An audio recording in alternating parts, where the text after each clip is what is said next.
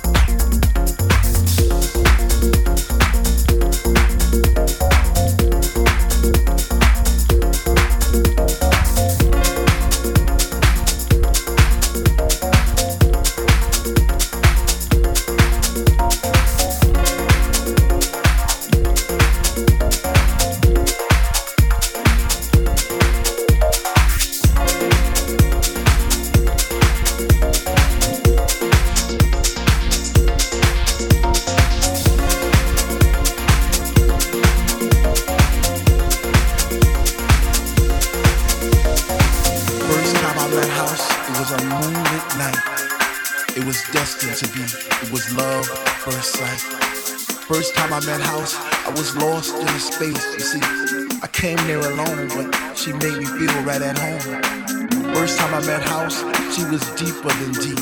I felt a chill down my spine from my head to my feet. First time I met House, I knew our love would last forever because that night she blew my mind. It was a sign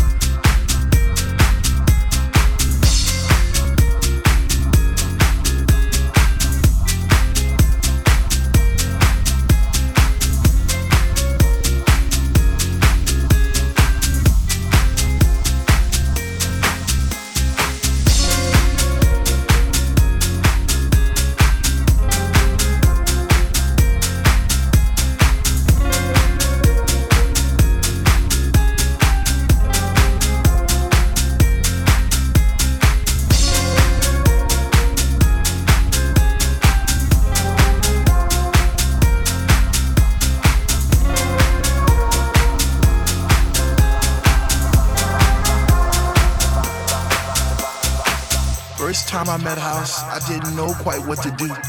I'd wake up in a cold, hot sweat, wondering was it true?